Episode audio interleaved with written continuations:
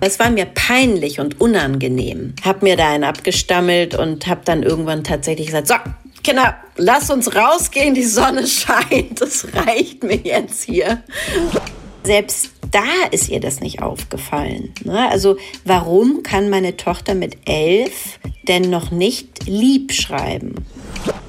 Ich habe natürlich einen großen Anspruch äh, als, an mich gehabt als Schauspielerin. Jeder Bär und jeder Affe und alle mussten sie ihre Stimmen haben und möglichst flüssig und so. Und, und das ist mir nicht so gut gelungen, wenn ich ganz ehrlich bin. Talk mit Tees. Schauspielerin Fiona Kors kennen wir aus vielen Fernsehfilmen und seit vielen Jahren als Kommissarin Kerstin Klar in Der Staatsanwalt. Jetzt hat sie in einem Buch über ihre Legasthenie geschrieben, die bei ihr erst mit über 30 festgestellt wurde. Darf ich vorstellen, Legasthenie, die Rolle meines Lebens. Wir sagen Hallo nach Bayern irgendwo. Ja, nach Bayern. Am Ammersee bin ich gerade. Am Ammersee. Hallo.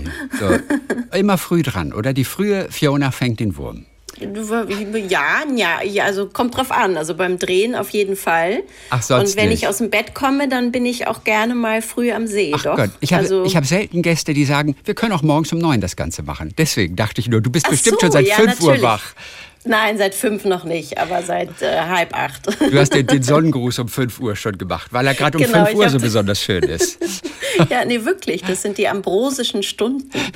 Das Ja. sind die Stunden, wo wir Menschen am puresten uns wir selber sind. Ja. Also nicht mit irgendwelchen Rollen oder irgendwelchen Ja.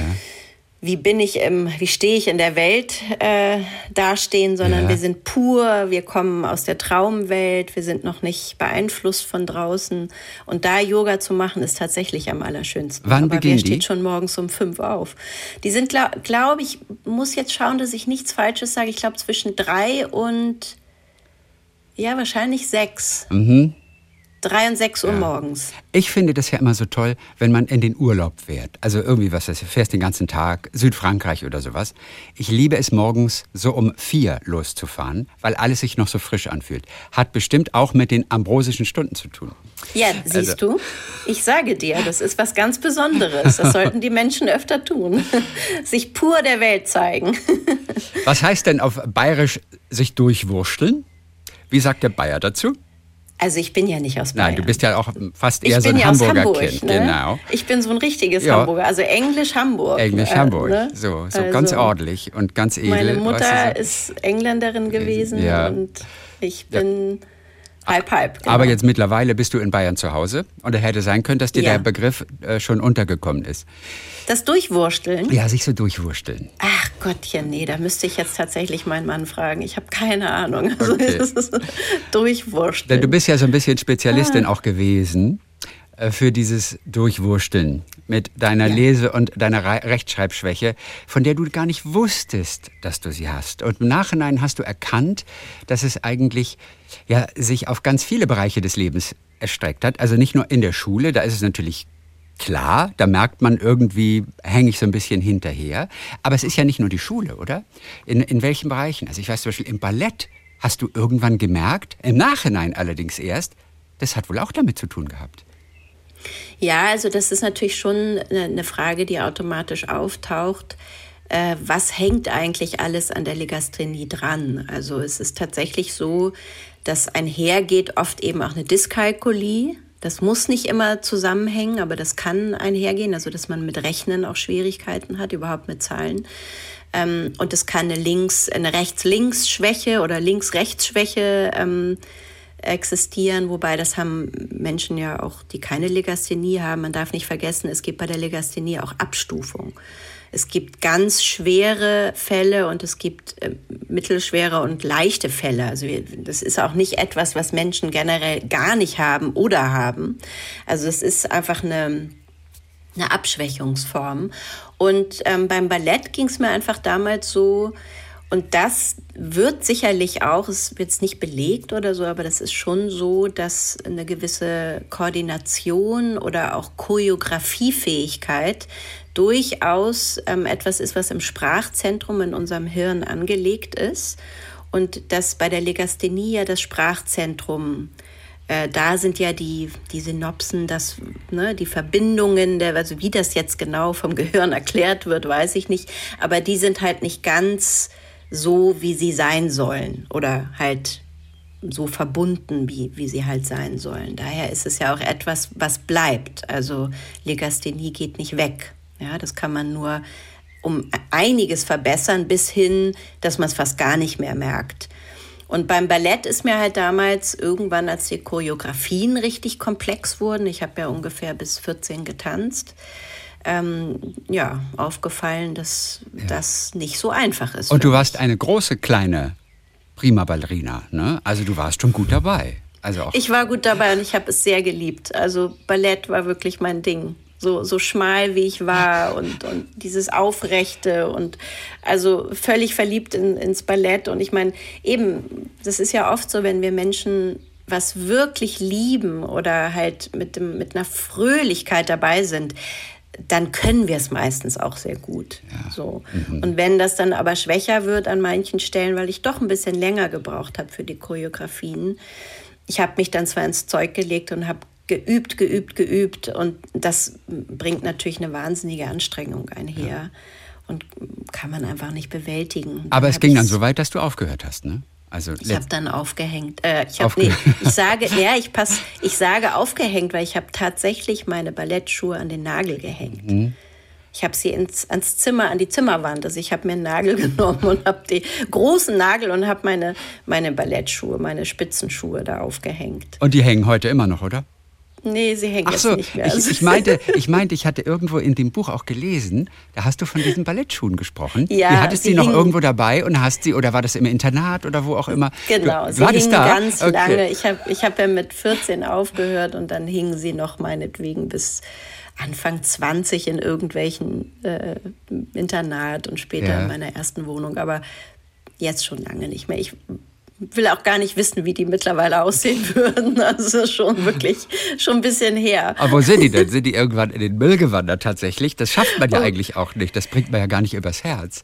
Das ist eine gute Frage. Ja. Das ist eine wirklich gute Frage. Ich kann es wirklich nicht mehr genau sagen. Das mhm. ist dann, naja, irgendwann, wenn man Dinge an den Nagel hängt, kann schon sein, dass die dann auch so ein bisschen aus dem, dass ja. die Liebe dann so abschwächt.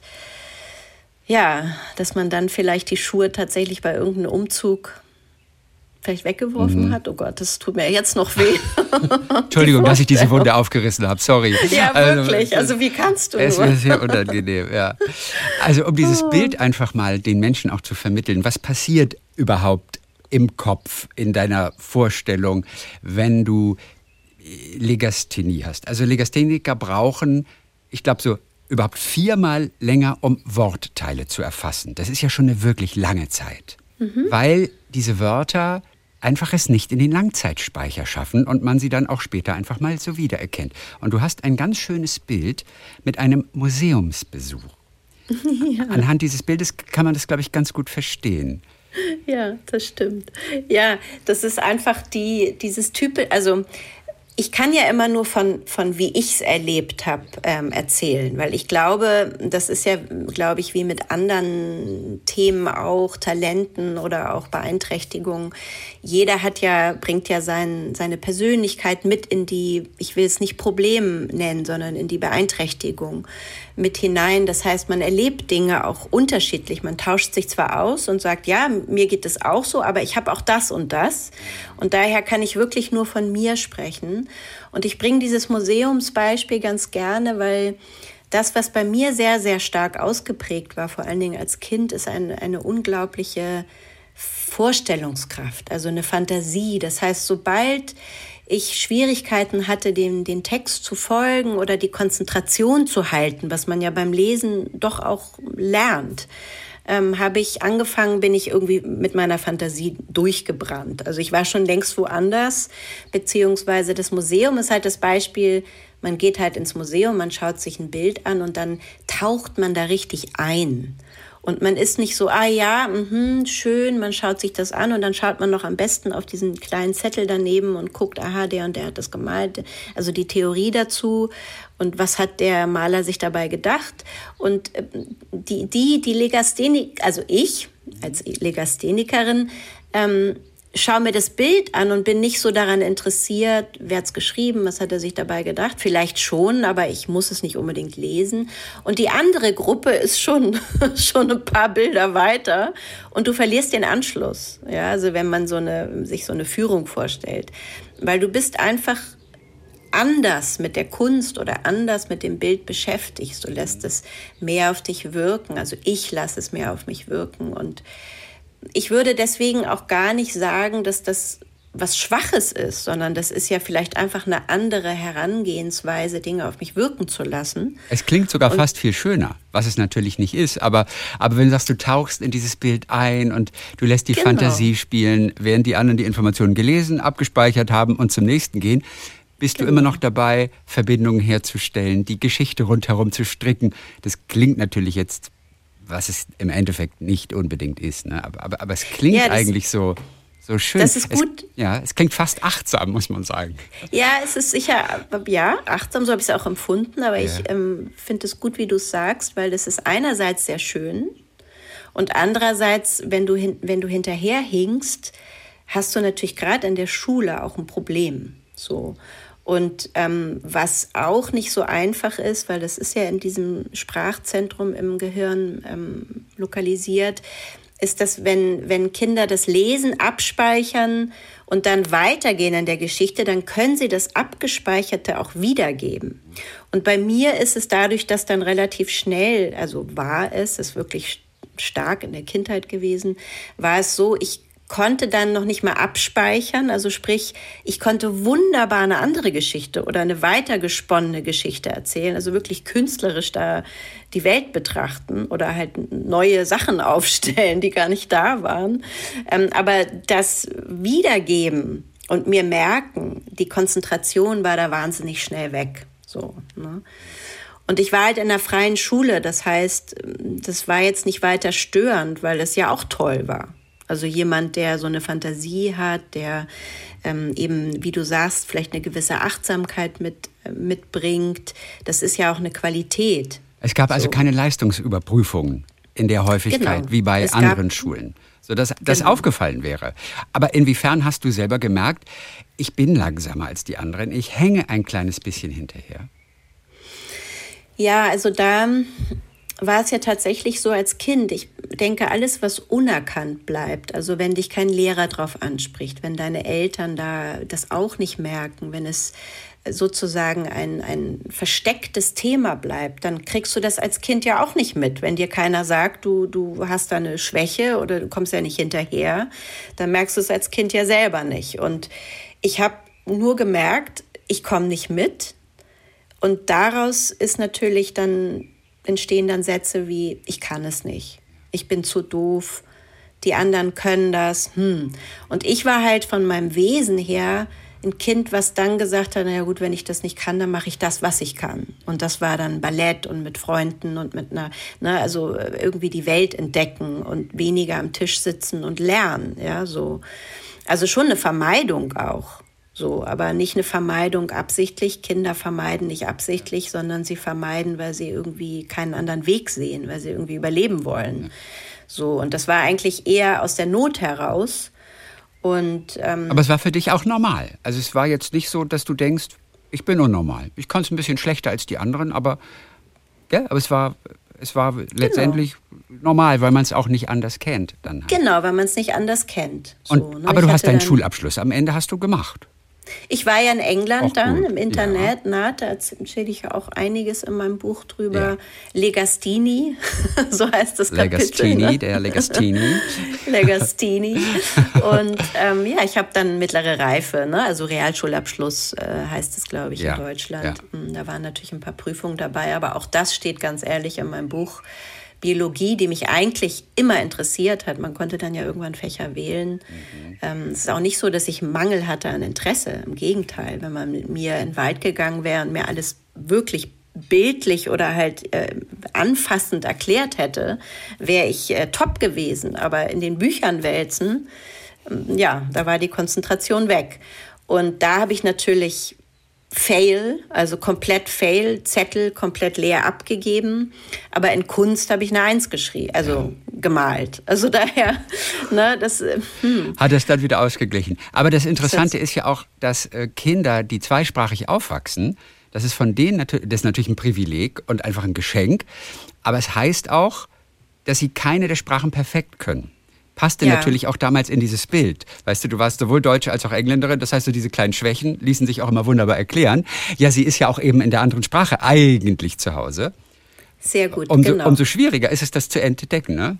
Ja, da sprichst du einen guten Punkt an, weil das ist natürlich auch lange in meinem Erwachsenenleben so gewesen, dass ich gedacht habe, na ja, es gibt ja so ein schönes Wort dafür, Bilingualität, also bilingual aufzuwachsen heißt halt auch, du hast bilingual, also hast zwei Sprachen und bist irgendwie, hast eh im Kopf, ja, wie sollen sich zwei Sprachen, die verbinden sich und dann äh, wird irgendwas draus.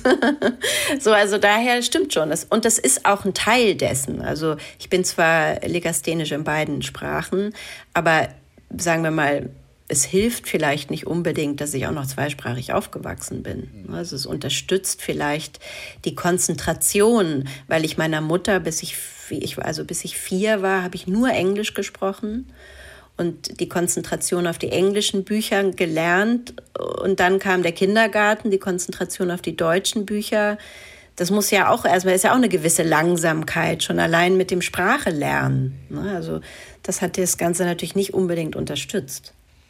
Ich finde es ja so erstaunlich, dass du es wirklich spät, nachdem du erst 30 warst, auch gemerkt hast, dass du dem Kind dann einen Namen geben konntest. Was mhm. war der Moment, als du verstanden hast, Moment mal, all diese kleinen äh, Problemchen, die ich vielleicht ab und zu mal hatte, die sind einfach darauf zurückzuführen, dass deine Legasthenie im Spiel ist. Mhm. Was war der Moment, als du mhm. das gemerkt hast?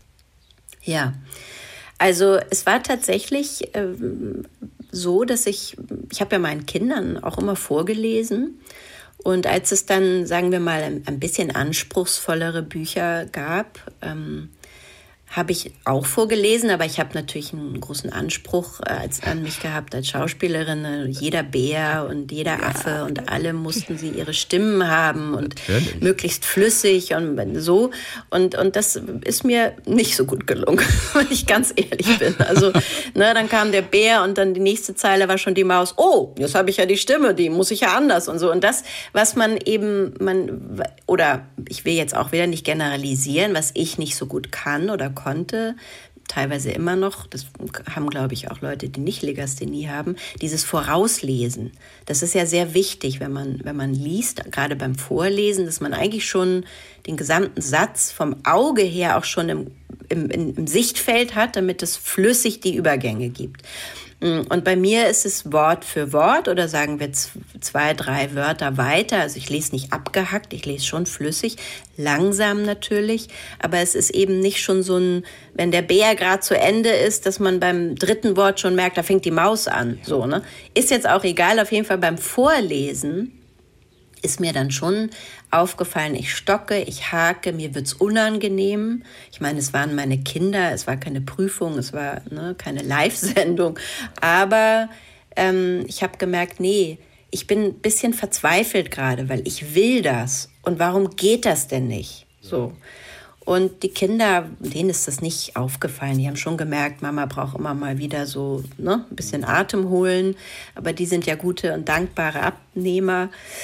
Und danach war ich dann innerlich einfach beschäftigt und habe gesagt, ja, vielleicht ist das, vielleicht ist das ja auch irgendwie was, was ich gar nicht groß ändern kann, weil ich habe das ja schon immer.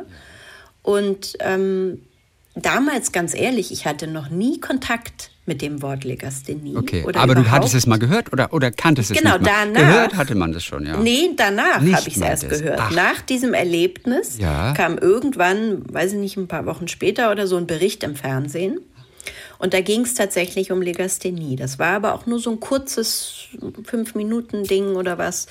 Und ich wusste, ah, okay, Lese, Rechtschreibe, Schwäche heißt Legasthenie und ist etwas, was Menschen haben. Also das wird sogar im Fernsehen als Störung, als Krankheit, als Behinderung dargestellt. Ähm, das heißt, das ist etwas, was jetzt nicht nur irgendwie, weil ich nicht gelesen habe oder gelernt habe oder so passiert, sondern das ist tatsächlich eine Schwäche. Also da ist was los, ja, so. Und danach war mir klar, okay, dann, dann habe ich das. Ach, witzig. So. Hast du es dir mhm. offiziell absegnen lassen? Bist du zu einem Logopäden, zu einem Experten gegangen, der dir das einfach auch offiziell bestätigt hat? Da muss ich jetzt auch ganz ehrlich sein, ich habe damals, weil ich ja beruflich dann keine Schwierigkeiten hatte, ich hatte ja zwar mit Text zu tun, aber wenn du dir einmal das Drehbuch oder das Stück erschlossen hattest, es eventuell zweimal lesen musstest, das Drehbuch, musst du ja nur noch Text lernen. Und das hat nichts mit Legasthenie zu tun. Entweder kannst du lernen, kannst nicht lernen. Die einen können in zwei Stunden oder einer Stunde ihren Text lernen oder weiß ich nicht, in einer halben oder in fünf Minuten so. Das ist egal. Das war also keine Beeinträchtigung, dass ich gedacht habe, okay, jetzt muss ich äh, zur Logopädin und äh, sondern ich habe ganz normal einfach weiter damit gelebt und habe mir bei den Kindern, habe tatsächlich die Bücher abends ein bisschen schon mal vorweg gelesen, damit ich das am nächsten Tag besser konnte. Also ich hatte da wieder einen Ehrgeiz, den hatte ich schon immer. Und ähm, Letztlich, um ganz ehrlich zu sein, habe ich jetzt, bevor meine Buchpromotion losging, also das Buch ist am 6. Mai erschienen, habe ich am 3. Mai einen Test gemacht. Einfach um zu wissen, offiziell ist es bestätigt. Ich muss dazu sagen, Steven Spielberg hat mit ja. 60 einen Test gemacht okay, und wurde auch als Legastheniker okay. bestätigt ja. und hat gesagt, danach hat sich äh, hat er so einen Satz gesagt wie ah jetzt verstehe ich mich selbst erst richtig. Ja, also okay, und mit 60 und da bin ich ja noch nicht ganz beim, also 60 bin ich ja noch nicht ganz. So, das heißt, it's never too late. Ähm, und es ist aber, ich vergleiche das gerne mit Allergien. Also man trinkt eine Milch, es geht einem total übel, man, keine Ahnung, man hat eine klassische Allergie und denkt, ne, man muss noch mal zum Arzt einen Allergietest machen, der dann sagt, naja, Sie haben eine Milchallergie. Also das merkt man ja selber so. Ne? Also daher, das war, ich wollte jetzt einen Test machen, tatsächlich damit ich nicht immer das Gefühl habe, ich denke, ich habe das, sondern das ist bestätigt. Der Test hat mir sehr viel Spaß gemacht. Also ich überlege tatsächlich, ob ich noch ein bisschen ein Training mache. Da kann man ja so ein paar Stunden mit so eine Zehnerkarte oder sowas, dass man da mit einer Lehrerin oder einem Lehrer das nochmal durchgeht, ja. ein bisschen das Lesen. Was musstest du machen bei dem Test? Einfach nur lesen oder waren das ganz bestimmte Sätze oder Verschiedene Aufgaben? Sachen. Also man musste als allererstes ähm, ganz viele Worte auf, glaube ich, vier Zetteln, also auch gar nicht jetzt so klein, äh, groß geschrieben, also relativ klein geschrieben, ähm, schnell und zügig die einzelnen Wörter durchlesen. Also da waren leichte Wörter. Es wird immer schwieriger. Also am Anfang waren es ganz leichte Wörter und dann immer, immer schwere, bisschen komplexere Wörter. Das war dann schon auch ein Test für, sagen wir mal, Erwachsene. ähm, und daran erkennt man, wie, also da, da sind die Leute natürlich geschult, die diesen Test machen, wie schnell, also hast du, so wie du es auch vorhin gesagt hast, du hast es gelesen, hast es erfasst, hast es abgespeichert, fertig. Und bei den Legasthenikern ist es eher so, du liest es wie frisch. Also du liest dieses, ich lese hier gerade auf dem Screen Riverside, das liest du frisch. Also du liest Riverside, als würdest du es das erste Mal lesen. Das ist nicht Riverside abgespeichert, habe ich schon tausendmal gelesen. So, und daher brauchst du manchmal ein Stück länger. So, das ist nur Nuancen. Also ich habe es ja jetzt nicht so stark mehr, dass ich da Riverside lese, sondern ne, so. Und das sind Nuancen und daran erkennt man, okay, das ne und die weiß nicht, wie die das jetzt auswerten, aber so anhand solcher Übungen, ne, so ähnliche Sachen dann halt. Ja.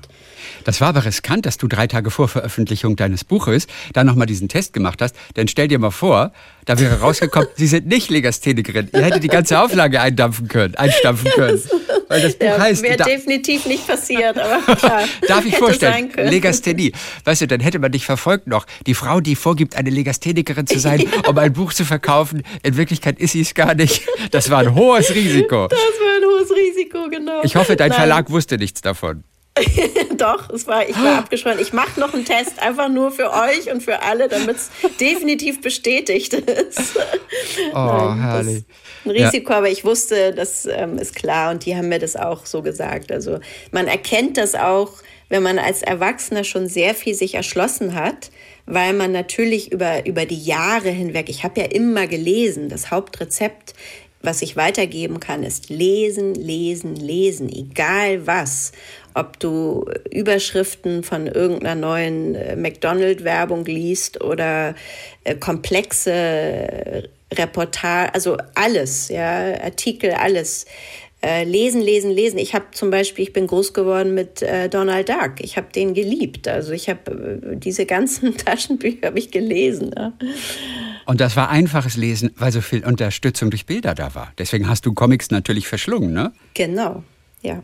Und das hat mehr, aber das ist Übung. Ne? Ja. es hat wirklich, ja. und später auch, ich habe nie aufgehört zu lesen, weil mich Bücher interessieren. Und, und du liest auch ganz normal Bücher. Also du liest auch Romane, ja. auch heute. Ich du liest Romane. Roman, ja, gerne. Äh, dann halt ein bisschen langsamer eventuell oder nicht mal das heutzutage. Nach so viel ich Übung. Würde, ja, ich würde schon sagen, langsamer. Ja. Ähm, und es ist auch nicht mühsam auch, für dich. Nee, aber was ich zugeben muss, ist, dass ich dann, wenn ich so eine Stunde am Stück gelesen habe, je nachdem, wie ich jetzt, ne, das kann ja auch sein, dass ich einen anstrengenden Tag hatte oder so, dann geht es vielleicht schneller, dann werde ich schon unkonzentriert. Also dann werde ich einfach müde. So, das passiert schon. Aber es, ich meine, eine Stunde in einem Durchlesen, also das so ungefähr finde ich jetzt auch normal. Also wenn ich dann am nächsten Tag noch mal eine Stunde und oder eine kurze Pause, vielleicht Mittagessen und noch eine Stunde. Also so ein Buch, das, das dauert jetzt nicht Wochen, bis ich das durchgelesen habe. Allemal, wenn die Geschichte spannend ist. Ja. Natürlich. Also. Ja, also, dass du dir als Schauspielerin natürlich selbst beim Vorlesen bei den Kindern Druck gemacht hast, das ist natürlich völlig klar. Man erwartet das ja auch von sich selbst. Ja. Umso schlimmer war es aber, als du Kindern einer befreundeten Schauspielerin vorgelesen hast und die nebenbei gebügelt hat, die Szene beschreibst du in dem Buch, und ja. auch zuhört und du einfach aus dieser Nummer aber nicht mehr rauskamst, oder? Da hast du aber auch Blut und Wasser geschwitzt. Ja, das, das war mir, da habe ich gemerkt, okay, jetzt habe ich ein Publikum, auch wenn sie gar nicht da äh, direkt mich angeschaut, die war mit Bügeln beschäftigt und ich habe ja auch immer noch nicht so richtig mir selbst gegenüber zugegeben, dass ich ein Problem habe. Das heißt, ich habe meinen Freundinnen davon, wem soll ich das erzählen? Also ich, ich habe das halt, aber so, ich habe es eher versteckt immer noch, aber auch nicht ja. ganz bewusst. Das war jetzt nicht so, oh Gott, ich muss das jetzt verstecken. Ist ja auch nicht aber wichtig, hab, spielt ja auch keine Rolle wirklich. Genau, aber es war mir peinlich und unangenehm, ja. ne, weil die, die erstmal sie als Schauspielerin wahnsinnig gut lesen konnte, Hörspiele eingespannt, immer schon viel Hörbücher auch gelesen hatte, so wahnsinnig talentiert auch mit ihrer mit ihrem Lesen ist, sage ich mal. Ja. Und ich saß da und die Kinder und ihre Tochter und habe mir da einen abgestammelt und habe dann irgendwann tatsächlich gesagt, so, Kinder, lass uns rausgehen, die Sonne scheint, das reicht mir jetzt hier. So, und habe einfach das verdrängt. Ja. Und es ist ihr natürlich Thema. nicht aufgefallen. Die Nein. Frage ist, als du später dann auch damit an die Öffentlichkeit gegangen bist, als du es Freunden, Bekannten auch so erzählt hast, Hast du ihr von dieser Situation damals erzählt? Ey, als ich bei ja. dir damals gelesen habe. Hab ja? ich. Was hat ja, sie ja. gesagt? Na, sie hat einfach gesagt, ja, Wahnsinn, wie, wieso hast du mir das denn nicht gesagt? Das tut schwierig. Klar hast du mir nicht gesagt, du bist direkt Legasthenikerin und du hast dies und dies Problem und du kümmerst dich da und da, sondern aber du hättest ja sagen können, mir war das gerade so unangenehm. Ich habe so ein bisschen, ich lese so langsam und hm und so. Selbst das hast du nicht gesagt, ja. Und da kommen wir eigentlich auch schon wieder zu einem Thema, wo man jetzt zwar drüber lachen kann, aber das ist nicht so einfach. Also das ist diese Peinlichkeit, diese, sage ich mal, Sekundärproblematiken, wo es in meinem Buch sehr stark drum geht. Was hat denn das mit mir gemacht? Ne? Also mit meinem Selbstwert, mit einer Peinlichkeit, mit, mit Scham, mit dem Gefühl, erwischt zu werden. All diese Dinge, du machst dich ja doch klein. So, und ähm, also da kann ich gar nicht drüber lachen, weil das habe ich garantiert in der Zeit ihr auch nicht gesagt, weil all das vorhanden war. Selbst engen Freunden gegenüber eine, eine Scham, ja, so. Und das ist auch das, was ich mit meinem Buch in die Welt bringen möchte, ist, dass einfach eine, die Legasthenie an sich ist ja sehr verbreitet. Es gibt äh, 5% circa aller der, Deutschen. Der, der, aller Deutschen, die Legasthenie haben und Kinder, die das haben. Das heißt, die werden erwachsen, also 5% der Erwachsenen. Ja. Und ähm, vor allen Dingen der Unerkannten, sage ich mal, so wie ich. Und ähm, diese Scham und dieses Gefühl, ich kann da nicht drüber reden, auch nicht über meinem, mit meinem Chef oder so, das macht ja was mit uns. Ja. Ne, das macht uns minderwertig, also wir haben das Gefühl, wir sind minderwertig. Und ähm, ich würde mir so wünschen und deswegen will ich so Mut machen, dass es was ganz Normales ist. Ja, für Außenstehende ist, ist, es das ja auch tatsächlich. Und ich würde jetzt ja. denken, je mehr man gelobt wird für seine Schauspielerei, und da mangelt es bei dir nicht, desto leichter muss man doch zugeben können, ach wisst ihr was, ich kann übrigens echt relativ schlecht lesen. Aber, aber du hast ja was zum Vorweisen. Du wirst ja genau. gelobt für deine Schauspielerei, für deinen eigentlichen Beruf. Da würde man doch denken, ja und, dann kann sie halt nicht so gut lesen oder, oder schreiben. Ja. So what? Ich glaube, den Außenstehenden ist es komplett egal. Man würde das, das glaube ich, nicht einmal bewerten. Weißt du, du nicht recht, mal das. das wenn du ein komisches äh, Oberteil trägst, da denken ja. die sofort, was trägt die da für ein komisches Oberteil? Das ist ja voll hässlich. Aber wenn, sie, wenn jemand sagt, ich habe eine Lese- und Rechtschreibschwäche, man würde das ja eigentlich nie bewerten. Ja, das ist interessant, Gell? dass Eigentlich. du das sagst. Eigentlich stimmt das, was du sagst. Ich ja. kann das total hören und verstehen. Aber derjenige, der betroffen ist, ja, der sieht das denkt halt so, so natürlich nicht. Nein, natürlich. Der denkt, nicht. der bewertet mich, der denkt, ach, du bist Legastheniker, dann kannst du ja das, das und das nicht und kannst, ne? So, es gibt ja auch wirklich viele Beleidigungen.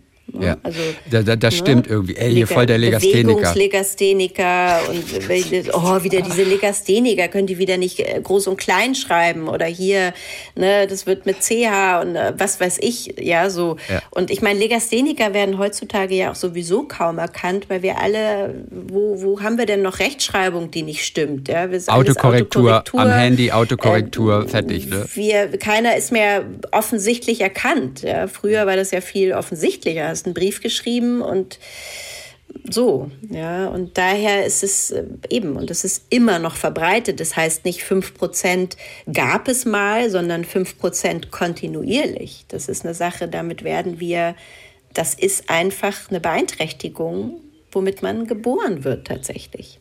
Ja, so wie mit Sommersprossen oder roten Haaren.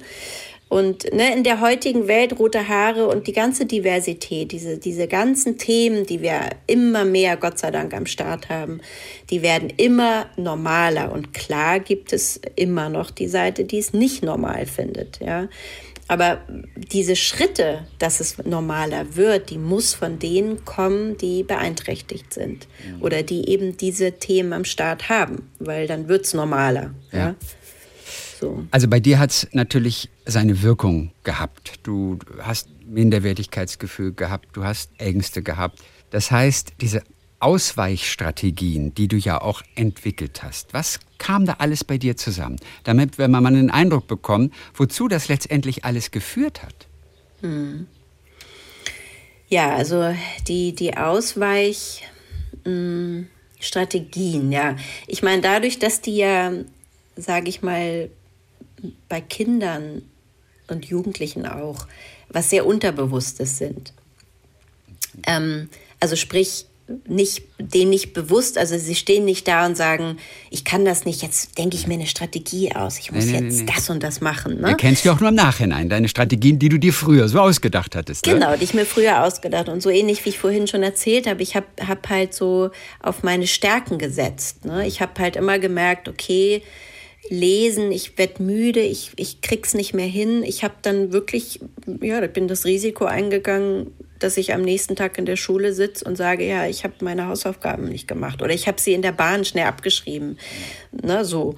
Ähm, solche, das sind natürlich so typische Anzeichen auch, ja. Also, und das Ding ist ja oft, ich habe ja, war ja trotzdem ein sehr fröhliches Kind und äh, begeisterungsfähig und fantasievoll. Und äh, das sind ja auch Sachen, die Eltern dann ja sehr gut finden und die auch letztlich von Problemen ablenken, weil man denkt, ja, wieso, sie lacht doch, sie ist doch fröhlich, sie hat doch so ein tolles Kind ja, und so. Natürlich. Aber dass da was schlummert und dass da Ängste sind und dass man das aber versteckt und sich, mm, ne, so sich selber damit nicht zeigt, unbewusst, äh, das fällt ja selbst Eltern nicht auf. Und das ist, glaube ich, auch ein bisschen die Krux, also wo es wichtig ist, dass Eltern ihre Kinder auf dem Schirm haben, also auch tiefer auf dem Schirm haben. Nicht nur sehen, na, die lacht und toll, sondern naja, aber sobald sie sich konzentrieren soll, wird sie unruhig. Ja, lacht zwar rum und hm, hm, hm, aber sie ist nicht wirklich bei der Sache. Ja, sie kann sich die sie kann die Konzentration nicht halten. Ja. Und das sind dann oft schon Anzeichen ne, von so einer ja. Und als Schülerin hast du so ein bisschen das Trödeln begonnen und das Prokrastinieren. Genau. Ach, verschiebe ich auf nach hinten. Das macht man das so automatisch. Hast du das mit in, in deine jetzige Zeit noch mit rübergezogen? Trödelst du immer noch? Nein, ich bin pünktlich. also es gibt diese typische wie beim, beim Taxi, da gibt es doch immer diese, diese oh, dieser Karenzzeit. Ach so, Karenzzeit. Ne? Fünf Minuten, okay, also ja, ja. give and take. Also ja. daher, so wenn ich dann abgeholt werde für, für einen Dreh, dann bin ich entweder fünf Minuten früh oder fünf Minuten spät oder am besten Fall pünktlich. Aber nein, spät kommen. Ich brauche nicht mehr trödeln. Ich liebe das Leben. Jeden Tag kommt was Neues. Also ich bin gern dabei. Ja. Hast du deine Agentin das aber damals erzählt? Wusste deine Agentin, dass du fürs Lesen ein bisschen länger brauchst? Nee, auch das nicht. Auch das es war aber, wie gesagt, auch nie ein, ein genau, Thema, spielte keine Rolle. mhm. Es spielte einfach Verstehe keine Rolle. Genau, ja. es war. Ja. Wo es wirklich eine Rolle spielt, das sind natürlich die Leseproben. Das war das Erste, ja. an das ich gedacht habe, als ich dann hörte irgendwie, aha, sie schreibt über ihre Lese- und Rechtschreibschwäche. Und ich habe sofort als erstes gedacht, oh mein Gott, was macht sie denn bei Lesen? Du kommst mit der ganzen Crew zusammen. Du liest ein Skript, um verschiedene Sachen herauszufinden. Wie funktionieren die Dialoge? Wie greifen die ineinander? Da muss man auch schon spielen, so ein kleines bisschen. Da muss man sehr flott vom Blatt lesen. Ja. Diese Situation, ja. das war für dich tatsächlich prekär. Das, das heißt, prekär. wie hast du es gemacht? Ja, ich habe äh, tatsächlich um äh, diese, diese Peinlichkeit ja für mich wirklich ähm, zu verbergen, habe ich einfach gelesen und gelernt. Ich habe das, ich wusste, die Leseprobe ist in einer Woche oder was. Ja. Und ich habe das äh, gut durchgelesen. Ja und habe meinen Text im Prinzip vorgelernt. Jetzt oh Gott, das noch ist nicht das so ganze. Arbeit. Ja, ich meine, es, es waren, es sind ja auch Hauptrollen viele gewesen noch vor dem Staatsanwalt. Da, also es ist ja dann auch viel Präsenz äh, im Buch im Drehbuch und ähm, ich habe das nicht alles gelernt, also in der Woche so, aber ich habe ich hab es gut angelernt und die ein bisschen äh, komplexeren Inhalte einfach äh, so flüssig äh, gelernt, sage ich mal, dass man, dass das so locker flockig so runterkommt, aber immer noch so wirkt. Ja. Als würde man es frisch lesen, weil bei der Leseprobe erwartet niemand, dass wir schon alle unsere Rollen und, und auswendig, das heißt ja nicht umsonst Leseprobe. Nein, klar. Ne? Also es ist ja noch weit, bevor überhaupt der Dreh losgeht. Ja, ja, Im drum. besten Fall. Ich meine, manchmal gibt es Leseproben, die sind einen Tag ja. vorher. Ne? Aber da hat man auch noch nicht unbedingt das ganze Drehbuch gelernt als Schauspieler. Man lernt es ja auch, während man arbeitet. natürlich. Also. Aber da, da hast du auch noch extra dann hast du es versucht, sogar extra nicht zu gut klingen zu lassen. Du wolltest auch da nicht auffallen, oder? Nee, hast natürlich du, Hast nicht. du deinen Text schon gelernt? Wieso Eher hast du so, deinen, genau. Wieso hast du deinen Text gelernt? das wäre nämlich auch komisch gewesen. ja, also das sind auch wirklich bewusste Strategien. Deswegen war ja auch das Buch eine Auseinandersetzung damit, zu sagen, nee, ich werde das nicht mehr verstecken. Ich, ich brauche es auch nicht mehr verstecken ich kann jetzt da sitzen und wenn das Leuten nicht gefällt oder viele Fragen kommen, dann kann ich es auch beantworten. Und ich sitze da und sage, also ich muss mich auch nicht dafür entschuldigen. Ich sage vielleicht, wenn ich einen Absatz lese, wo ich ein bisschen hake, dass ich sage, also ich habe eine Legasthenie, nur dass ihr das wisst. Und dann lese ich weiter. Also das ist nicht, und das wünsche ich mir so sehr, ne? dass, dass Menschen einfach ja, so wie ich lange das unbewusst überhaupt nicht ernst genommen habe, mich nicht wirklich drum gekümmert habe und so viel Scham aufgebaut habe, dass ich Texte vorher lese und lerne. Ähm, und das soll jetzt wirklich wegfallen. Und das ist bei mir einfach in diesem Schreibprozess, zwei Jahre habe ich mich damit befasst, zu sagen, so, und jetzt rede ich einfach ganz frei darüber, Na, so, und das wünsche ich mir für alle Menschen, die mit Legasthenie kämpfen. Was hat sich denn für dich jetzt bei Leseproben geändert zum Beispiel? Jetzt, wo die Kollegen das ja auch alle wissen. Ich meine, jetzt ist es, also ich bin freier. Ja. Ich bin viel freier. Ich muss ja, ich muss mich ja nicht entschuldigen oder das Gefühl ja. haben, ich bin, ne, ich, ja. ich, ich, ich, lese das und ich, mittlerweile ist es ja eh, also das muss man dann schon sagen. Jetzt bin ich ja äh, älter und ja. habe viel gelesen und sehr viel selbstbewusster und souveräner und ähm, ja, ich kann lesen. Also, ja. ne, so. Und wenn ich ein bisschen langsamer bin, ja, mein Gott, andere lesen auch. Also es fällt wirklich auch nicht mehr auf. Nein. Also das muss ich dann schon sagen. Ich habe eine Reise gemacht. Ja, ich komme woher und habe wirklich äh, wir sagen in Englisch gestruggelt, ich weiß jetzt gerade das deutsche Wort nicht. Also ja, ich habe mich ja. gekämpft, abgemüht. Ja, damit, abgemüht, hab, ne? Und, und das ist aber ein Prozess, ja. der, der sich verbessert. Man muss, wie gesagt, lesen. Wenn man will, kann man sich als Erwachsene auch noch ähm, fördern, mit Förderprogrammen und so arbeiten. Wenn es immer noch sehr schlimm ist, also man kann wirklich vieles tun. Du warst auf jeden Fall das genaue Gegenteil von dem einen Kollegen, den du aber sogar noch bewundert hast, der morgens völlig verkatert sagte, er habe das Drehbuch noch nicht mal gelesen. Er musste schnell in seinem Wohnwagen oder was auch immer, muss er schnell noch mal so durchgehen. Ja, und, und äh, du schreibst, ich habe ihn damals oder, oder fast bewundert. Mhm. Und da habe ich nur gedacht, ey, wie unprofessionell ist denn das? Ja, das kann man ja eigentlich gar nicht bewundern. Das ist ja fast eigentlich schon eine Frechheit, oder? Ja, ja, Streng genommen. Du hast ja auch nicht gesagt, wer es war. Nee, ich habe nicht gesagt, wer es war. Das würde ich mich auch niemals trauen. Das werde ich auch niemals machen. Das ist ja fürchterlich. Aber, Aber ich habe nur gedacht, ja wieso hat die den bewundert? Das ist eine totale Frechheit. Den kann man dafür nicht bewundern. Das ist einfach nur unprofessionell. ja, ja, aber, äh, keine Ahnung, woher es kam. Aber es wirkte so, dass es, äh, ja, dass es einfach äh, keine Ahnung, entweder hat er wirklich keine Zeit oder, ne, aber dass er einfach sich selbst, das fand ich so bewundernswert, dass er sich selbst äh, zugemutet hat, zu sagen, ja, ich habe ja jetzt noch eine Stunde Zeit, ich lese das jetzt in Ruhe, also ne, ich beschäftige mich damit. Sein Text scheint er ja dann dabei gelernt zu haben, keine Ahnung, darüber habe ich nicht mit ihm gesprochen, wie es denn mit seiner Rolle eigentlich aussieht. Aber den gesamten Inhalt, um, das wollte er sicher, da hat er Zeit noch und das wollte er dann dann machen. Und mein Gott, ich hatte schon mit dem Drehbuch einiges an Zeit verbracht im Vergleich zu ihm, ja. Aber gut. Oh. Also. Was hast du denn im Nachhinein über deine Mutter gedacht, dass die das nicht entdeckt hat? Also deine Mutter war ja auch nicht, nicht so viel da, wie du es dir gewünscht hättest. Es fehlte ganz viel Nähe. Die war auch irgendwie mit dem Überlegen und Geldverdienen mhm. beschäftigt. Die wollte auch, dass es ihrer Tochter gut geht. Aber dir fehlte natürlich ganz viel Nähe. Die hattest du einfach nicht, weil der Vater euch äh, früh verlassen hatte schon. Mhm. Was hast du jetzt im Nachhinein darüber gedacht, dass eben auch deiner Mutter das nicht aufgefallen ist? Denn mhm. ich sag mal so, die Mutter, der Vater wären die ersten Personen, ja. denen so etwas vielleicht auffallen würde. Ne? Ja, auf jeden Fall. Also im Nachhinein, ich meine, meine, meine liebe Mama, die ist ja gestorben, als ich 22 war. Also ich kann da ja leider nichts mehr nachholen und ihr im Nachhinein sagen, Mensch, wieso ist dir das eigentlich nicht aufgefallen oder so. Mm. Aber ja, also es, es gab tatsächlich eine ganz, ja, auch traurige Situation weil ich habe, äh, wir haben so eine Zettelwirtschaft gehabt. Ich habe die übrigens immer noch. Ich schreibe mir alles Mögliche auf Zettel.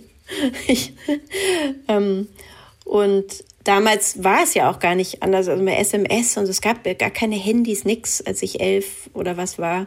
Und wir haben immer Zettel geschrieben und ich habe ihr dann einen Zettel geschrieben, dass ich zu einer Freundin fahre, noch nach der Schule und dann zum Ballett. Und ich habe dich lieb. So.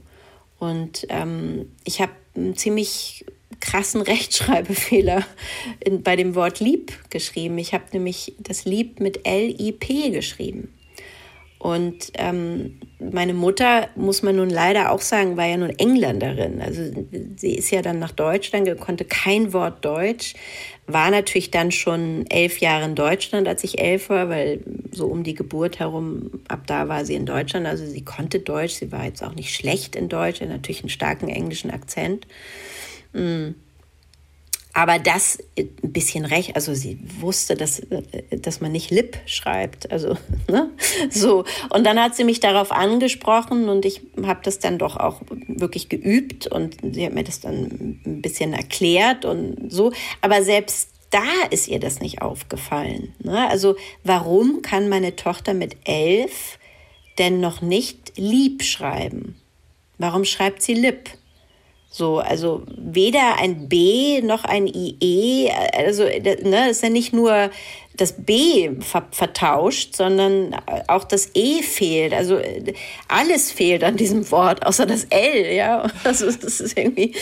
Ähm ja, so schreiben halt Vierjährige im Prinzip, ne? Also genau. be bevor sie in die Schule so gehen, wenn sie so die ersten Wörter lernen und so, klar. Ja, Lip, ne? Ja, so. Lip.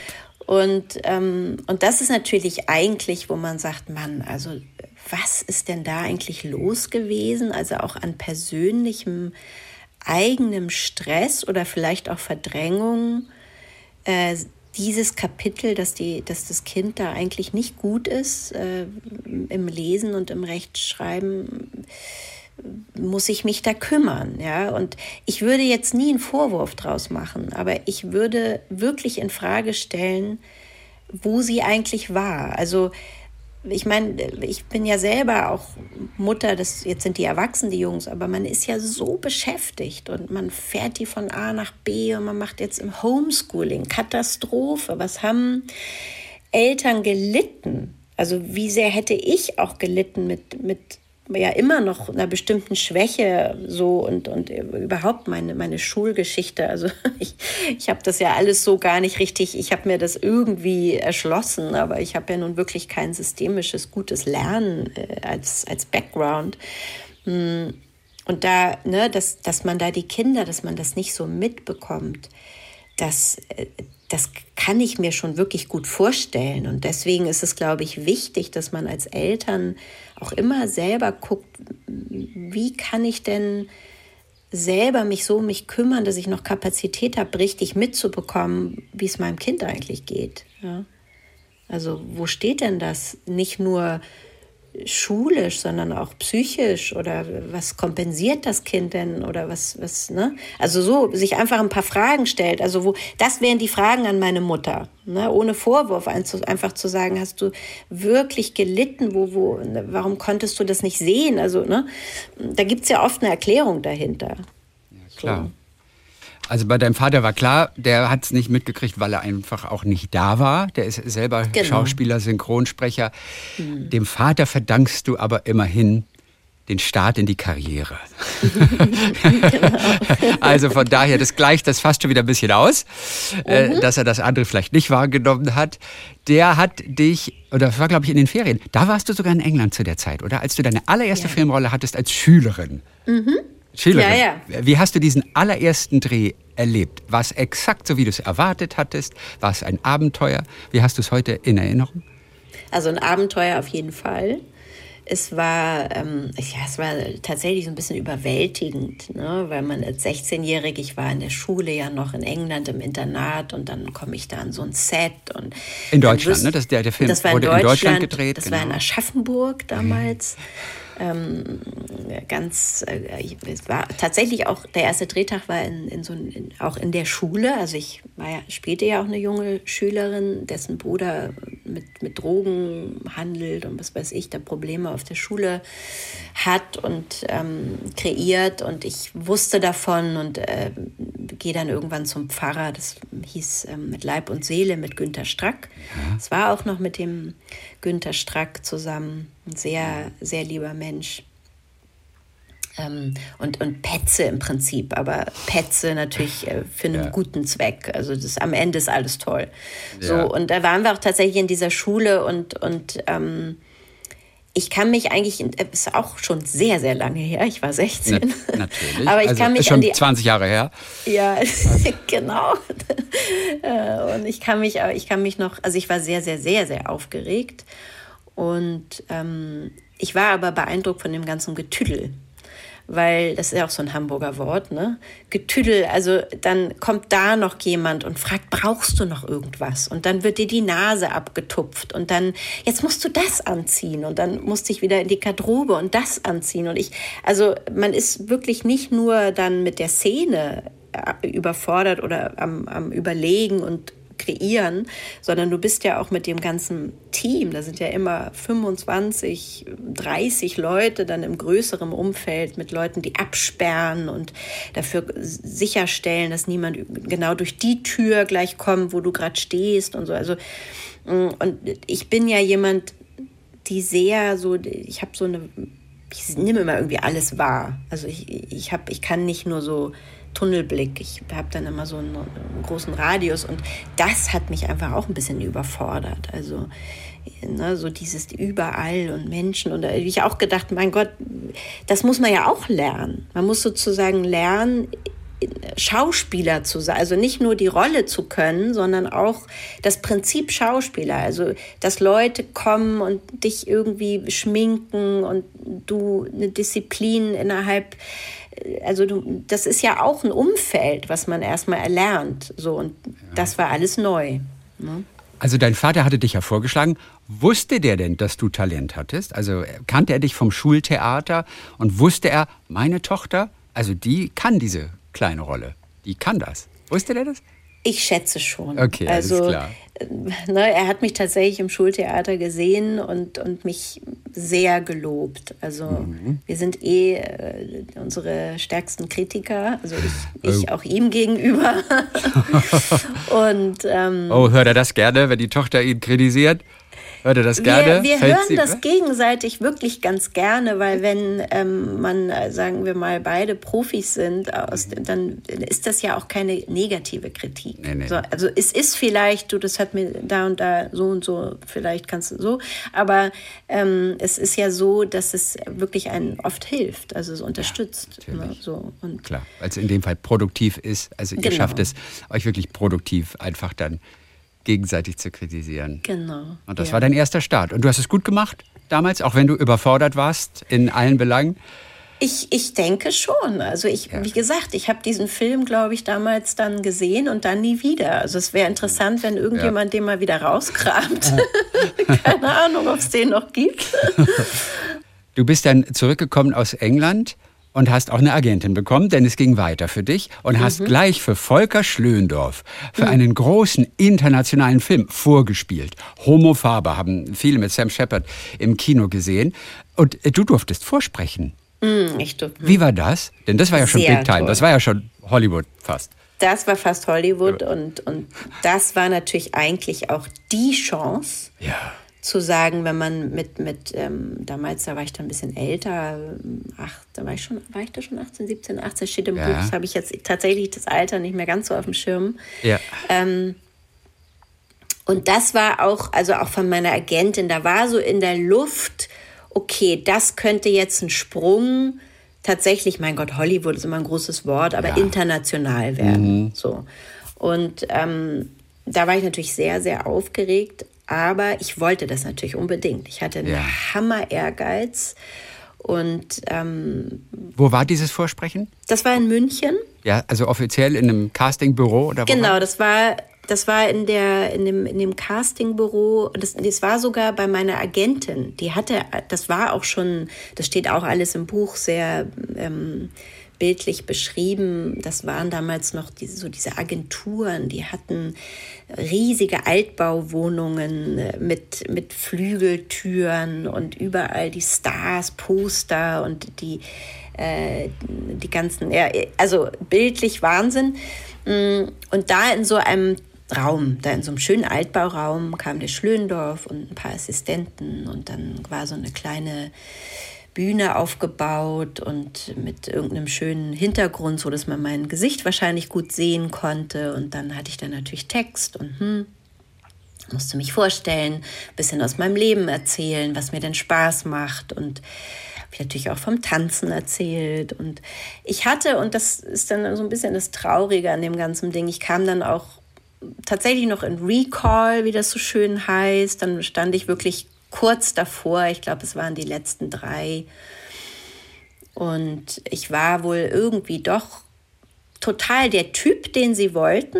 Also das hat alles gepasst.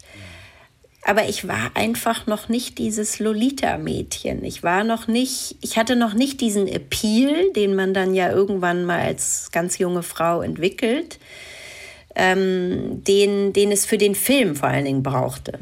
Weil das ja doch auch äh, eine sehr, ja, Liebesgeschichte so, ne, da brauche ich ja jetzt nicht erzählen, das sprengt den Rahmen. Aber ähm, da braucht es äh, eine, eine Lolita. Also du musst halt ne, schon wissen, wie läuft denn das Spielchen mit Mann und Frau?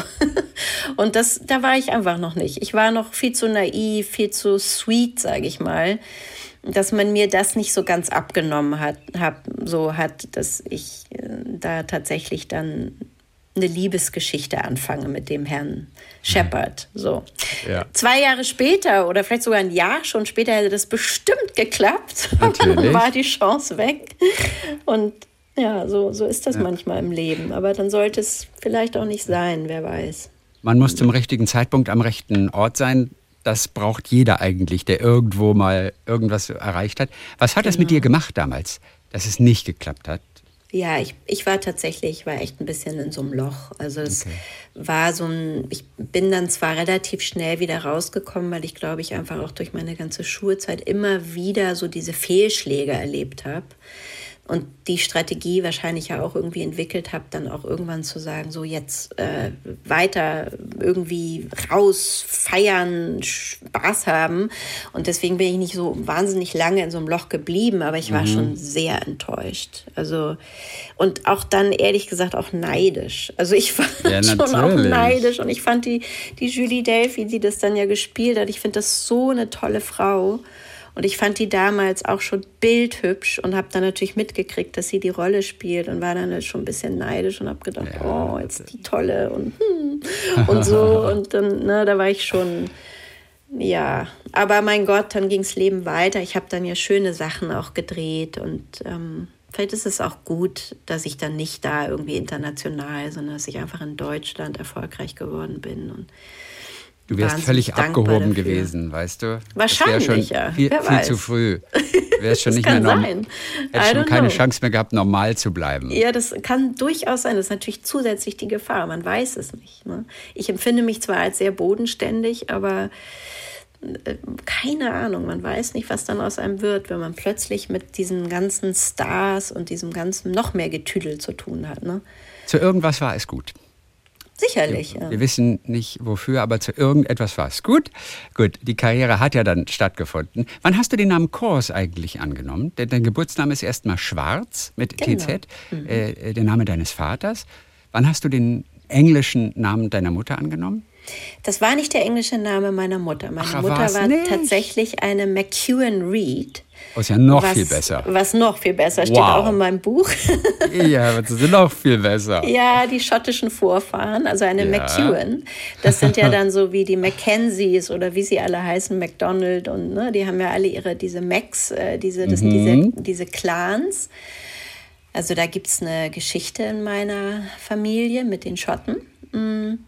Den habe ich dann ja eben wegen Schwarz, war ich dann Schwarz. Und der Kurs, der kommt tatsächlich von meinem Ex-Mann. Also so, den habe ich bei der Hochzeit ja. übernommen. Der ist ja auch wunderschön, dieser Name, weil der ist, hört sich ja auch irgendwie international an. Also ich fand den zu übernehmen auf jeden Fall gut, weil Schwarz ist zwar auch okay, aber Kurs ja, nee, fand, ne, ja. war keine schlechte Wahl. Es war damals auch tatsächlich noch so, dass man den Namen des Mannes äh, wählen sollte. Man konnte natürlich einen Künstlernamen behalten, also ich hätte auch schwarz bleiben können, aber dadurch, dass ich ja wusste, dass ich ein Kind bekomme, das Kind dann auch Kurs heißt, weil das, der Künstlername dann, das wäre alles ein Durcheinander gewesen und dann haben wir uns, habe ich mich einfach auf Kurs, ich wollte so heißen wie die Kinder. Äh, wenn man dann beim Kinderarzt anruft und sagt, ja, hier ist Frau Schwarz, äh, die Mutter von, äh. wollte ich alles nicht und ähm, Genau. Nimm uns ganz kurz, äh, kurz vor Schluss nochmal mit an deinen Lieblingsort. Der ist in Kalifornien mhm. und wird wie eigentlich ausgesprochen? Esalen? Esselen, ja. Sehr Esselen. gut ausgesprochen. Ja, Eselen. Man denkt mal, das, ist, das, sieht so null englisch aus irgendwie. Ja, Esselen. furchtbar. Nein, hast du direkt richtig gesagt. Esselen. Ja. ja. Der für dich ein ganz wichtiger Ort geworden ist. Also da gibt es ein Zentrum für Persönlichkeitsentwicklung. Das passte genau rein in dein Leben nach dem Tod äh, deiner geliebten Mutter. Da ja. ging es dir wirklich ganz schlecht. Du hast dein Theaterengagement sogar abgebrochen. Hm. Was viele Kollegen witzigerweise nicht verstanden haben. Ja. Also, dass das du nicht am Abend quasi danach wieder auf der Bühne gestanden hast, mhm. das haben einige sehr kritisch gesehen, mhm. hat mich ein bisschen überrascht. Mhm. Also, wo bleibt denn da die Empathie? Fehlt die bei vielen Schauspielern oder was? Ja, das, das weiß ich natürlich nicht, aber es war in dem, in dem Fall war es so, dass, man muss es natürlich so und so sehen, wenn, das waren vor allen Dingen, es war vor allen Dingen einer, der war einfach schon älter, der war schon so um die 70. Wenn der seine Mutter verliert, ist es, glaube ich, was anderes, als wenn man 22 ja. ist und es so die Hauptbezugsperson ja, ist. Ja, natürlich. Ähm, und man auch noch eine sehr unsichere Person ist. Ich war ja nur mit 20 definitiv noch nicht äh, wirklich richtig reif wie jetzt vielleicht oder so. Wenn man mit 70 dann seine Mutter verliert, dann ist es, ist es ja sicher was anderes. Und daher war, war das dann, also es gibt da immer zwei Seiten, The Show Must Go On. Ja, das ist sicherlich auch so, ist es auch. Also nur gerade was, was junge Menschen betrifft, ich weiß nicht, das war sehr, sehr schwierig. Du warst immer jemand, der sich alleine genug gefühlt hatte, so all die Jahre, auch als Schlüsselkind. Und du, du konntest auch als junge Erwachsene nie alleine sein. Aber dort in diesem Ort, da hast du das Alleinsein für dich entdeckt. Ja. Und das ist ja eigentlich auch wirklich total spannend. Mhm. Wie kam das? Also jemand, der die ganze Zeit nicht gerne allein sein mag, kommt aber an einen Ort, macht vielleicht so Workshops mit. Übrigens, die lustigste Situation war, was ich gelesen hatte. Du hast ja so als Workerin mitgemacht. Man, man mhm, erarbeitet sich sozusagen äh, seine Teilnahme an diversen Seminaren, weil man da hilft genau. in der genau. Küche und so weiter. Mhm. Und ich habe gelesen, Koks und Logis waren für uns wesentlich günstiger. Und da musste ich wirklich lachen. Ich dachte, ach, die ist ja krass. Und da habe ich aber nochmal gelesen und da hieß es doch Kost und Logis. Und ich habe aber, ist schön, wo wir das Thema Legasthenie auch besprochen haben. Ich habe hab gelesen. ein Rechtschreibfehler drin? Nein, nein, nein, das, nein da nein. steht Kost. Ich habe nur gelesen Koks. Und es war so, es war so witzig. Ich denk, Koks und Logis, ja, dann bei so einem Camp, weißt du, ein bisschen esoterisch angehaucht, da, da wundert es jetzt auch nicht. Also Koks und Logis waren für uns wesentlich günstiger, ist vielleicht durchaus im Bereich des Möglichen. Ich musste das selber so lachen, weil es stand da wirklich Kost. Genau. Also da hast du, diesen Ort hast du entdeckt für dich in der Zeit. Dein damaliger Freund äh, hat dich begleitet und hat dich auch ermutigt, da hinzugehen. Du bist da auch später wieder zurückgekehrt. Du bezeichnest es heute als einen deiner wirklichen absoluten Lieblingsorte. Und da hast mhm. du aber auch wirklich dieses Alleinsein für dich entdeckt. Wo kommt dieser Schritt plötzlich her? Ich glaube, also erstmal war ich ja tatsächlich, habe ich getrauert. Also ich war natürlich in einem sehr, ich habe die Trauer als einen sehr introvertierten, stillen Prozess in mir selbst erlebt ähm, wo ja das Alleine sein auch so ein bisschen bedeutet, alleine mit, mit dem Verstorbenen zu sein. Also das hat ja auch eine Kostbarkeit. Und ähm, das hat sicherlich dazu beigetragen, dass ich besser alleine sein konnte schon mal, also in diesem Trauern. Mm, und ich glaube, es ist tatsächlich so, weil ich ja nie so ein richtiges Familiengefüge hatte, also wo man den Papa und die Mama und die Geschwister weiß und man so ein Gemeinschaftsgefühl hat, wo man ja dann auch wirklich mal die Sehnsucht danach hat zu sagen, Leute, ich gehe jetzt in mein Zimmer, im besten Fall, wenn man dann in Einzel nicht mit seinen Geschwistern ein Zimmer teilt oder man schmeißt die Schwester oder den Bruder raus und sagt, ich will alleine sein. Ne? Also sowas hatte ich ja nie. Deswegen hatte ich, glaube ich, auch immer Angst vorm Alleine sein, weil das hieß äh, Angst haben. Ne, so. Und da war, war ich ja in einer Gemeinschaft, eine Riesengemeinschaft, Menschen, die äh, an dem, an wirklich dem schönsten Ort, den ich bisher so kenne, leben, Workshops machen, sich miteinander äh, tiefe Gespräche miteinander führen, innovatives Denken, Fühlen, was weiß ich, äh, erleben und, und äh, kreieren. Und äh, wenn ich dann alleine war, dann wusste ich, hatte dann zum Beispiel meinen Favorite Spot, also mein, mein Lieblingsplatz an so einer Klippe mit dem Blick auf den riesigen Pazifik und äh, es ist Wahnsinn und das beschreibe ich auch ganz schön in meinem Buch. Und ähm, ich wusste aber im Hintergrund irgendwo ist die Gemeinschaft. Also äh, es ist so ein Gefühl von, ja, im Hintergrund ist die Familie. Und wenn ich mich alleine fühle, gehe ich wieder zu allen und bin in, einer, in einem gemeinsamen Zusammensein und nicht alleine. Und ich glaube, das war wirklich der perfekte Ort, das kennenzulernen. Und ähm, dann mit der Trauer in Kombination, also das war, glaube ich, so eine, eine gute Möglichkeit, mit dem Alleinsein um, um, umzugehen. Ne? Denn du zitierst auch jemanden in diesem Buch, das große Abenteuer und so weiter, das finden wir heutzutage nur noch in uns selbst. Und deswegen ja, genau. ist, ja, ist ja dieser Augenblick, genau. wo man plötzlich entdeckt, dieses Bei sich sein, ähm, ja. auch, auch, alleine sein, wie, wie schön das ist und dass es da ja. einem oft viel besser geht als ständig irgendwie in Gesellschaft. Das ist so ein Punkt, den viele irgendwann in ihrem Leben mal entdecken. Und ja. du hast es eben da entdeckt für dich, du hast auch Yoga für dich entdeckt. Also das hat wirklich ja. dein Leben verändert. Und auf einem Yoga-Festival, da hattest du eine ganz wunderschöne Übung. Ihr hattet 60 Minuten Zeit für das Essen einer Orange. ähm, du warst super genervt von dieser Übung, weil du wahnsinnig hungrig warst. Mhm. So, und das fandest das am Ende aber so ganz toll. Und ich habe mich gefragt, hast du diese Übung jemals wiederholt? Gute Frage. Also in einer Stunde nicht, das muss ich zugeben. Aber was ich äh, bei einem Urlaub mal gemacht habe, weil da kann ich mich sehr, sehr schön dran erinnern, das war, glaube ich, noch vor Corona, ich glaube 18 oder 19 auf Korfu.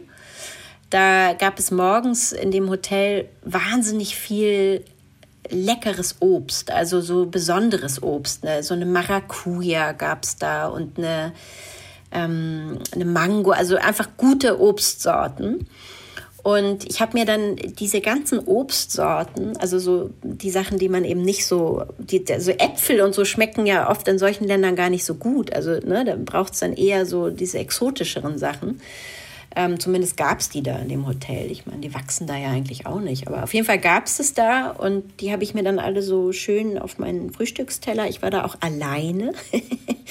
also äh, zumindest beim, bei dem, einem Frühstück. Und ich saß draußen auf der Terrasse und dann habe ich mich daran erinnert, an meine Orange. Ja. Ähm, und die Zeit da bei dem Yoga-Festival und habe bewusst das langsam gegessen und habe diesmal, weil ich ja weder so wahnsinnig Hunger jetzt hatte oder äh, dieses Erfrischende, was ich da mit der Orange erlebt habe, so wo einem das, wenn man weiß, man muss jetzt, man muss eine Stunde, dann ist, dann hat man ja, ja auch, ne, dann denkt man, wird wahnsinnig, man will es einfach nur essen jetzt, weil es so lecker ja. ist.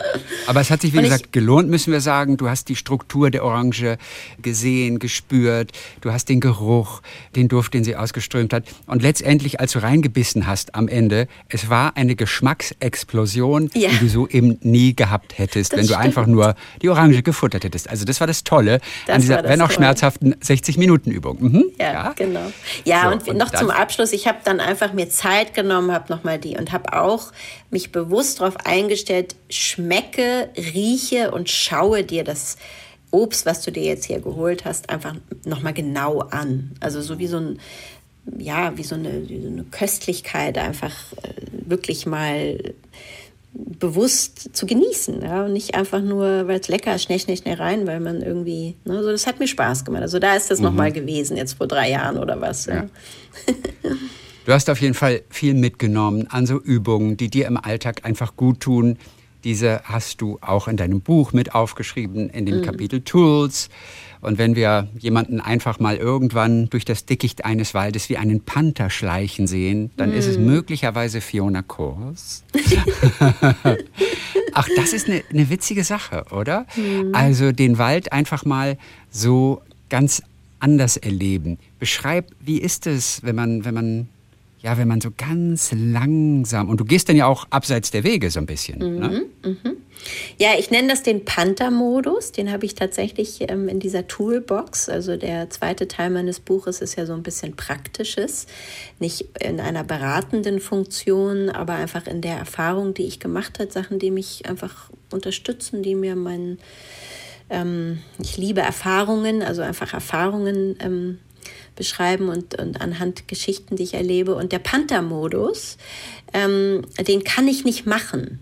Der kommt. Also äh, das ist ein Modus, also äh, so wie mit Muße. Das, das, man kann sich dafür zwar Zeit nehmen, aber die Muße, die kannst du nicht einschalten, sondern die entsteht aus einem Flow heraus. So. Und ähm, ich gehe dann halt, ich, manchmal auch beim Joggen oder beim Walken, ich gehe durch den Wald und plötzlich merke ich diese, diese fantastische Naturenergie oder, oder auch, die ist ja auch sichtbar, wenn, wenn die Sonne durch die Blätter funkelt. Und, und dann stellt sich irgendwann so eine Stille ein und ich merke so, okay, jetzt muss ich einfach, ich, ich mag jetzt den Sport einfach abbrechen und ich nehme mir jetzt Zeit und dann nehme ich mir Zeit und gehe in Kontakt und gehe dann meistens vom Weg runter ins Dickicht und verbinde mich. Also ohne dass das jetzt zu esoterisch klingt. Ich, ich versuche einfach, eigentlich ja ganz, ich meine, für Tiere ja was ganz Normales. Ich geh, man geht einfach im Wald in Verbindung mit den Pflanzen, mit, mit den Geräuschen, mit dem Licht, mit einer gewissen Langsamkeit. Deswegen nenne ich es Panther-Modus, weil es einfach ein bisschen mehr so was Schleichendes ist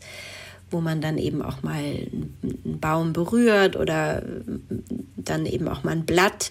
Also nicht, wenn man durch die Straßen geht, man rupft einfach ein Blatt irgendwo ab. So macht man ja auch manchmal, wenn man so einem Zaun vorbeikommt, sondern ja, genau. man fässt es einfach mal an. Ja, es gibt oft, ich glaube, das mache ich auch manchmal unbewusst, weiß ich auch nicht. Dann hängt da so ein Zweig und dann reißt man einfach mal so ein, so ein Blatt ab. Also der Modus ist es definitiv nicht. Ja, also man ist eher so ein Anfassen zu gucken, ah, wie spiegelt sich denn das Licht jetzt gerade auf dem Blatt und wie riecht das denn? Und, und das muss gar nicht, dass diese Panther-Modus-Geschichten, das sind nicht, nicht irgendwie fünf Stunden plötzlich in der Natur unterwegs. Das ist manchmal nur so zehn Minuten, bisschen verbinden, merken, ah, schön und die Luft. Und dann gehe ich auch wieder, entweder jogge ich dann weiter oder ich, ich gehe nach Hause oder so, aber ja, der Panther-Modus. Ein selbst kreiertes Wort. Oft empfinden wir Wald als eher etwas langweilig mhm. und monoton. Aber wenn man halt bewusst mal schaut mhm. und spürt und fühlt und dein Sohn, dein einer studiert Biologie oder mhm. ist Biologe mittlerweile, ist fertig, ja. der hat dich auch gelehrt, dass du einfach mal hingehst und den Wald riechst. Genau. Dass du genau. auch die alten morschen Pilze, ja. dass du da einfach mal dran riechst. genau. ja, das würden wir normalerweise so nie drauf, machen. Ne? Nee, da bin ich auch echt von ihm inspiriert, weil ich äh, da einfach, ja, ich meine, wann, ja, und da auch wirklich sich zu trauen, sich mal wirklich äh, runter auf alle Viere und den Waldboden mal abschnuppern, ne? wie so ein Wildschwein. Ja. Also einfach mal in Kontakt kommen, ja, wirklich mit dem Geruch. Also Ne, das, das hat schon alles sein, also es, unsere Sinne werden eigentlich überall permanent angesprochen, wenn wir sie denn benutzen. So, dann gehen wir beiden, glaube ich, jetzt zurück auf unsere Akupressurmatten. Und ich liebe die Akupressurmatte genauso wie du. Ach, auch. wirklich? Ja, aber, man, aber es gibt keine einzige wissenschaftliche Studie, die belegt, dass man danach besser schläft, dass man länger schläft, dass man entspannter ist. Es sind alles nur subjektive Statements, ja. aber wer sie verwendet, der liebt sie. Oder Guck mal, ja. ich, ich liebe sie auch. Ja, sowieso. Ja. Aber man denkt, wie, es gibt keinen wissenschaftlichen Nachweis, Verrückt. dass das irgendwas bringt. Das kann man sich nicht vorstellen. Das kann man sich wirklich oder? nicht vorstellen. Das Einzige, was ich mal gesehen habe, aber das ist natürlich auch die Frage, ob es wissenschaftlich ist, aber es gibt eine, eine Frau, ähm, habe ich mal in einem Bericht ge gehört, ähm, die Balletttänzerin, also war lange, lange Tänzerin und hat sich aber ihren Rücken komplett ruiniert dadurch und musste aufhören. Und dann hat sie diese Akupressurmatte, die, die ähm, damals die allerersten, keine Ahnung, wo die, wo sich das entwickelt hat. Wahrscheinlich tatsächlich aus dem, was ich ja auch sage, aus der Nagelbrett Indien und so. Und ähm, die hat, macht das konsequent seit, ich glaube, 40 Jahren. Die Frau ist 100 oder fast 100 und hat also all ihre Rückenschmerzen weggekriegt. Ja, also jeder Arzt gesagt hat, ist unmöglich und äh, völlig verkrüppelt. Ja. Naja, gut, aber wissenschaftlich ja, keine Ahnung. Es ja. ist halt. Aber dennoch interessant, es macht, es macht so viel, der ganze Rücken wird durchflutet mit Wärme.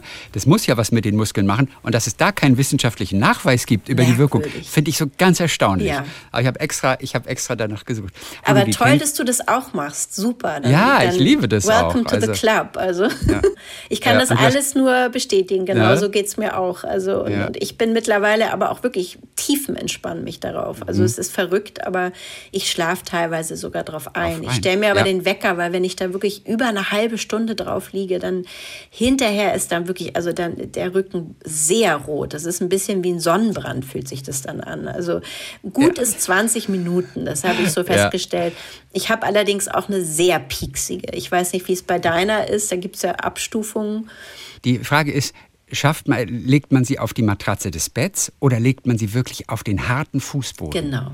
Das, Das ist, ist, nämlich eine harte Nummer. Und du liegst bereits auf dem Fußboden schon. Na klar.